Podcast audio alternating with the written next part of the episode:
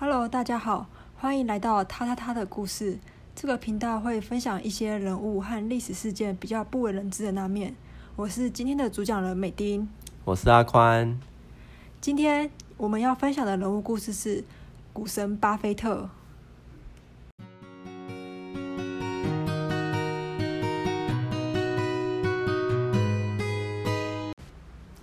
巴菲特。一九三零年出生在美国中部的一个小城奥马哈。出生于经济大萧条期间，他的父亲霍华·巴菲特原本是一名股票推销员，在巴菲特一岁那年失业了。其实，巴菲特的曾祖父在一八六九年创立了一间名为巴菲特父子公司的杂货店。经过历代传承，巴菲特家族也算是一个中产阶级。甚至巴菲特后来的投资好伙伴查理·蒙格还曾经在那里打过工呢。但是巴菲特的父亲不愿意成为一个啃老族，于是，在大崩盘后的一九三一年，跟朋友合伙开了证券公司，在大萧条的气氛中操作金融获利。后来甚至还担任了国会议员。受父亲的影响，巴菲特从小就对投资产生极大的兴趣。哦，那他爸为什么决定在经济大萧条的时候，反而还要开证券公司呢？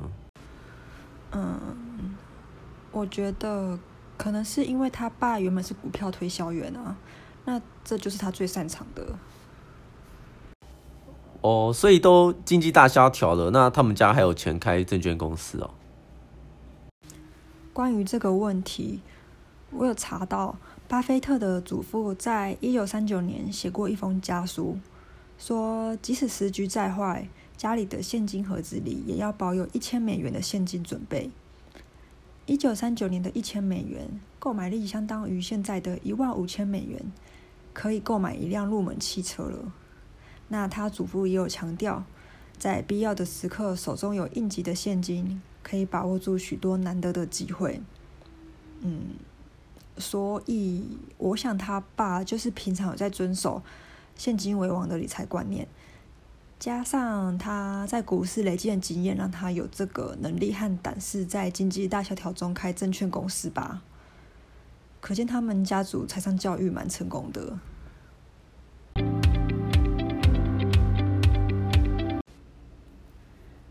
大家都知道，巴菲特是股神，但股神也不是天生的。巴菲特曾说过：“我一生九十九趴的财富是在五十岁以后获得的。”我们现在就来分享两个他早期的投资错误。第一个就是波克夏海瑟薇啊，波克夏哦，是是我知道的那间波克夏吗？没错，就是你知道的那间。只不过巴菲特当时收购波克夏是纺织公司，现在转型成投资公司了。你先听完我接下来的故事啊。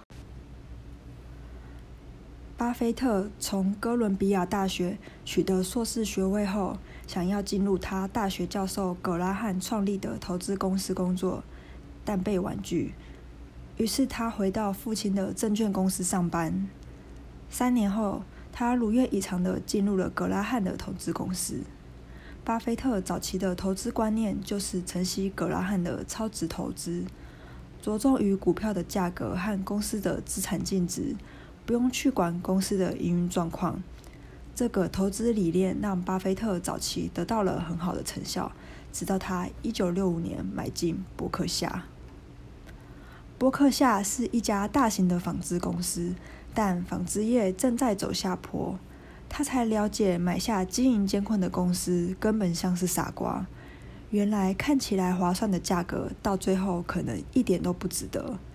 先前的价差优势很快就会被企业不佳的绩效所侵蚀。时间是优秀企业的朋友，平庸企业的敌人。这惨痛的教训让巴菲特听取他的伙伴查理·蒙格的建议：平价的好货比便宜的烂货更值得投资。也影响巴菲特日后的投资理念，不再强调超值投资，而是开始关注公司的竞争力。发展成后来知名的护城河理论。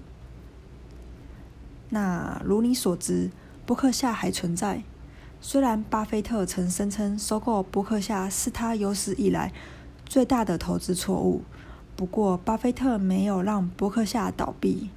没有解雇千名员工，而是朝投资公司发展，让原本的员工陆续退休。哦，所以巴菲特后来的投资理念其实跟一开始是不一样的，是吗？呃，我一直以为巴菲特他的投资理念从头到尾都是一样的。嗯，时代会变，那评估有价值的公司的方法也会变吧。如果巴菲特还死守着以前的方法，可能我们现在就不会知道这个人了。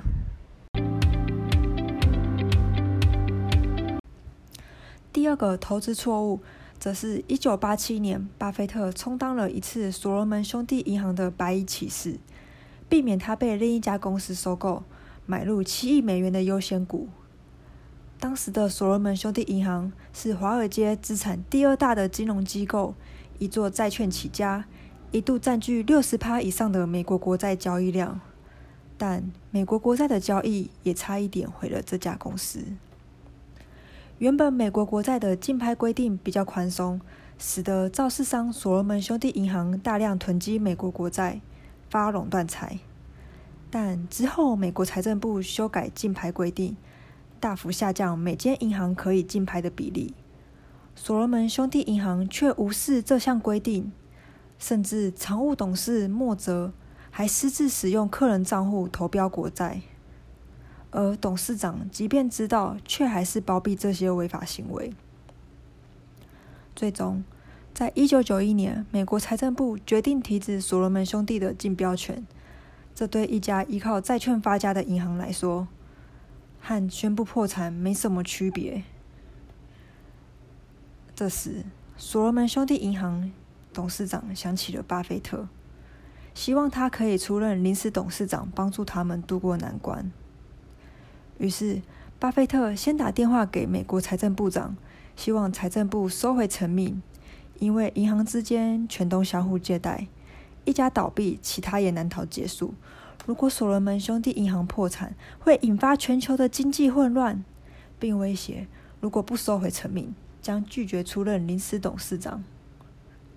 美国财政部也害怕所罗门兄弟银行倒闭，于是四小时后同意放宽禁令。允许所罗门兄弟银行竞购国债，但不能替客户竞拍。巴菲特随后才出任临时董事长。巴菲特在位期间，重建纪律，配合监管与司法调查，与美国政府达成和解，罚款两亿九千万美元。一年后，所罗门兄弟业务恢复，巴菲特便卸下临时董事长的职务。巴菲特自嘲说：“莫泽。”被罚三万美元，判刑四个月。所罗门兄弟的股东，包括我，损失九亿九千万美元。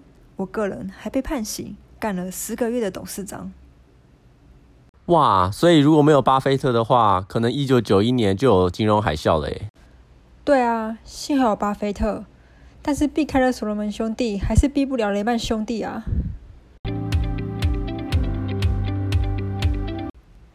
你好奇股神的感情生活吗？我们现在就要开始讲喽。巴菲特曾被问及这辈子最重要的决定是什么？巴菲特对这个问题的回应出乎意料。他回答：“这个答案与投资理财、职涯都无关，娶对老婆才是人生中最重要的事。”二十岁那年，巴菲特偶遇了妹妹的室友苏珊，便一见钟情。可是当时苏珊有男朋友。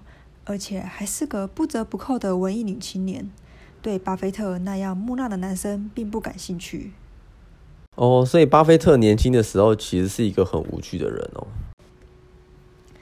应该说，巴菲特个性比较内向谨慎，那苏珊个性就是外向活泼。那他们之间关系蛮像现在的女神和宅男。那宅男对女神有兴趣，但女神对宅男不一定有兴趣。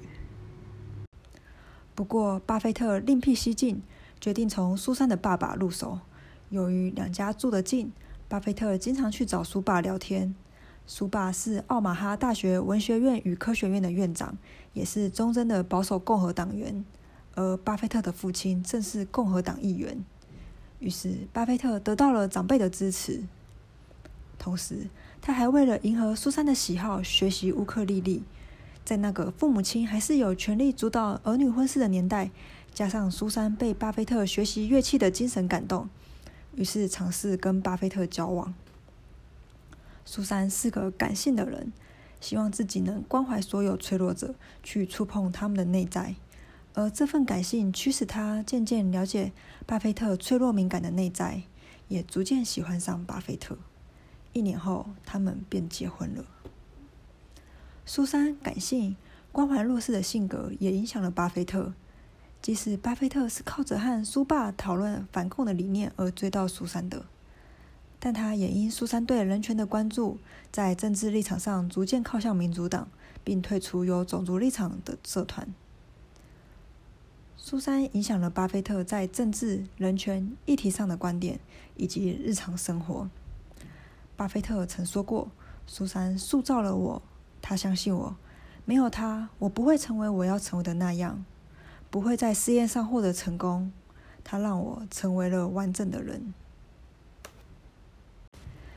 但这样的生活，直到巴菲特的公司买了《华盛顿邮报》的股份之后，一切都变了。巴菲特与该报纸的发行人凯撒琳开始了一段暧昧关系。凯撒琳本来是全职太太，但是她的丈夫突然自杀，于是他只好接管了《华盛顿邮报》。之后，他排除万难报道水门事件，导致尼克森总统下台，从而一战成名。也正是在水门事件后的一年，巴菲特大量买入华盛顿邮报公司的股票，由此两人结识。凯撒琳带领土豪巴菲特进入了美国的上流社会。也许大家会好奇，上流社会的凯撒琳为什么会青睐乡巴佬巴菲特？正如打动苏珊一样，这次巴菲特使用的招数仍然是执着。比如，巴菲特会带着一堆公司的年报去凯撒琳的家，并耐心地将这些年报解释给他听。有股神的一对一辅导，凯撒琳进步很快，最后成为了当时美国新闻界管理能力及盈利能力最强的女 CEO。好好，我也好想跟巴菲特一对一辅导哦。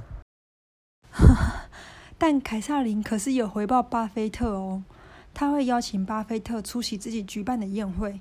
而且那宴会可不是一般的宴会，而是经常挤满美国总统、外交官、大律师等各界名流的宴会。他帮忙了巴菲特进入上流社会，而这对巴菲特之后商业版图的扩张助力不小。那这些他老婆都不知道吗？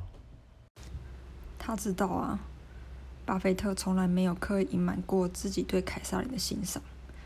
他甚至邀请凯撒琳和他全家人一起旅行，告诉苏珊凯撒琳多么与众不同。后来，苏珊给凯撒琳写了一封信，允许凯撒琳和巴菲特之间的关系。他则选择暂时离开巴菲特，搬到加州去追寻自己的梦想和生活。不过，巴菲特最终也并没有和凯撒琳生活在一起，因为苏珊离开以后。巴菲特才感觉到了苏珊的重要。他认为苏珊的离开都是他的错。他哭着打电话给苏珊，并说只要苏珊愿意回到身边，什么要求都答应，甚至提出了公司和家都随他搬到加州。但苏珊觉得孩子已长大成人，现在是一个追寻自我的天选时机，于是否决了巴菲特的提案。继续留在加州，追寻他个人的歌唱事业，并投身慈善活动。加上他后来也爱上了一个网球教练，并和他生活在一起了。失去苏珊的巴菲特不停哭泣。苏珊对她老公还是很了解的。老公这么百依百顺，除了知道自己理亏外，还有一个很大的原因，就是他是个生活白痴，连家里灯泡的开关都找不到。于是，十分了解巴菲特的苏珊，便在奥马哈的小酒馆里找到了他们平常熟识的酒师艾斯翠。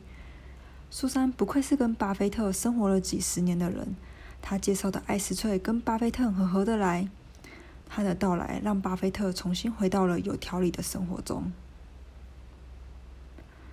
虽然巴菲特和苏珊两人后来都有了自己的同居伴侣，但他们依然保持良好的关系。始终没有离婚。他们两个加上艾斯翠三人，总是同时出席重要的场合，并在节日的时候联名寄出卡片。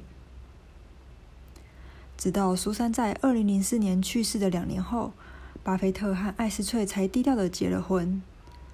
对于他的两任老婆，巴菲特这样评价：“苏珊让我成为一个完整的人，艾斯翠让我保持完整。”哇，那他们三个人的关系真的很特别。他们好像也不是三角恋，但他们也不是情敌。对啊，我也觉得很特别。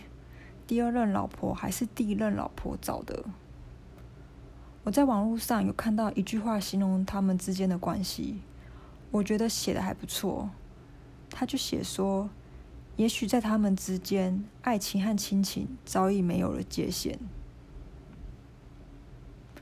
那我讲完这个故事了，你对这故事有什么想法吗？嗯，这跟我想象的巴菲特真的不太一样诶。我以为他做事都会很果决，然后很英明。那我想，他虽然被称作股神，但他其实也是人，也会犯错，然后也会有挫折。那最重要的是，他会从错误中去学习和改进，然后消化之后，再运用他自己的知识到投资上。不断的磨练自己的投资眼光，并且谨守纪律，最后才有办法走到这个位置的。真的诶，我没查到巴菲特小时候有任何被视为天才的事迹。他早期无论是课业、工作还是感情，都曾有过挫败，但因为他会反省他的错误并改进，就变得越来越强大了。这就很像他曾说过的：“时间是优秀企业的朋友。”时间也成为了他的朋友。那你知道为什么我会选巴菲特当做我们第一集的故事吗？嗯，为什么？因为我觉得大部分的人都向往成为有钱人吧。我们有兴趣去了解他们致富的过程及后来富裕的生活，然后脑补他们有多快乐。但对于他们的挫败根本懒得了解。可是我们生活中又面临这么多的挫败，这状态就会让人很无力啊！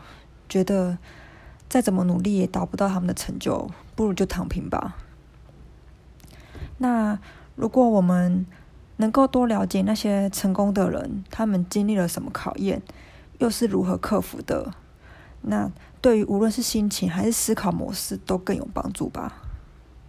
知道他经历过的那些挫败之后，的确是有感觉他比较平易近人了。本来对他最平易近人的印象就是只有爱喝可口可乐，然后又靠可乐的股票大赚一笔。嗯，不过巴菲特真的就算是奇闻异事，也都还是跟钱有关诶。对啊，像我本来只是羡慕巴菲特这么有钱，可以想买什么就买什么，超爽的。但深入了解后才知道。他赚钱单纯是为了享受赚钱的乐趣，而不是花钱。他现在甚至还住在他六十几年前还没成为富豪买的房子，诶，这么开源节流，能够成为有钱人也是理所当然的吧？但说实在，这种生活方式我一点也不羡慕。不过我的想法不重要，他过得自在比较重要。在结尾。我想分享一下巴菲特他爸曾经对他说过的一句话：“你知道你自己在做什么就好了。”我们可以学习巴菲特的投资理念和思考模式，但不可能复制他对赚钱的渴望。我说对赚钱的渴望，可不是因为想要过好生活所以想赚钱哦，因为这样你渴望的是好的生活品质，而不是钱本身。你们懂我的意思吗？此外，我们也无法复制他对这世界的感受，所以我觉得他爸说的那句“你知道你自己在做什么就好了”，真的说的太棒了。我祝福大家，包括我，都可以理清自己真正的渴望，只要不会伤害到别人，都可以坚持不懈的朝目标前进。不去在乎别人的眼光，最后找到自己舒适的生活方式。如果对于我们的频道有任何建议和心得，或是有想听的人物故事，都欢迎在下方留言哦，我们都会看。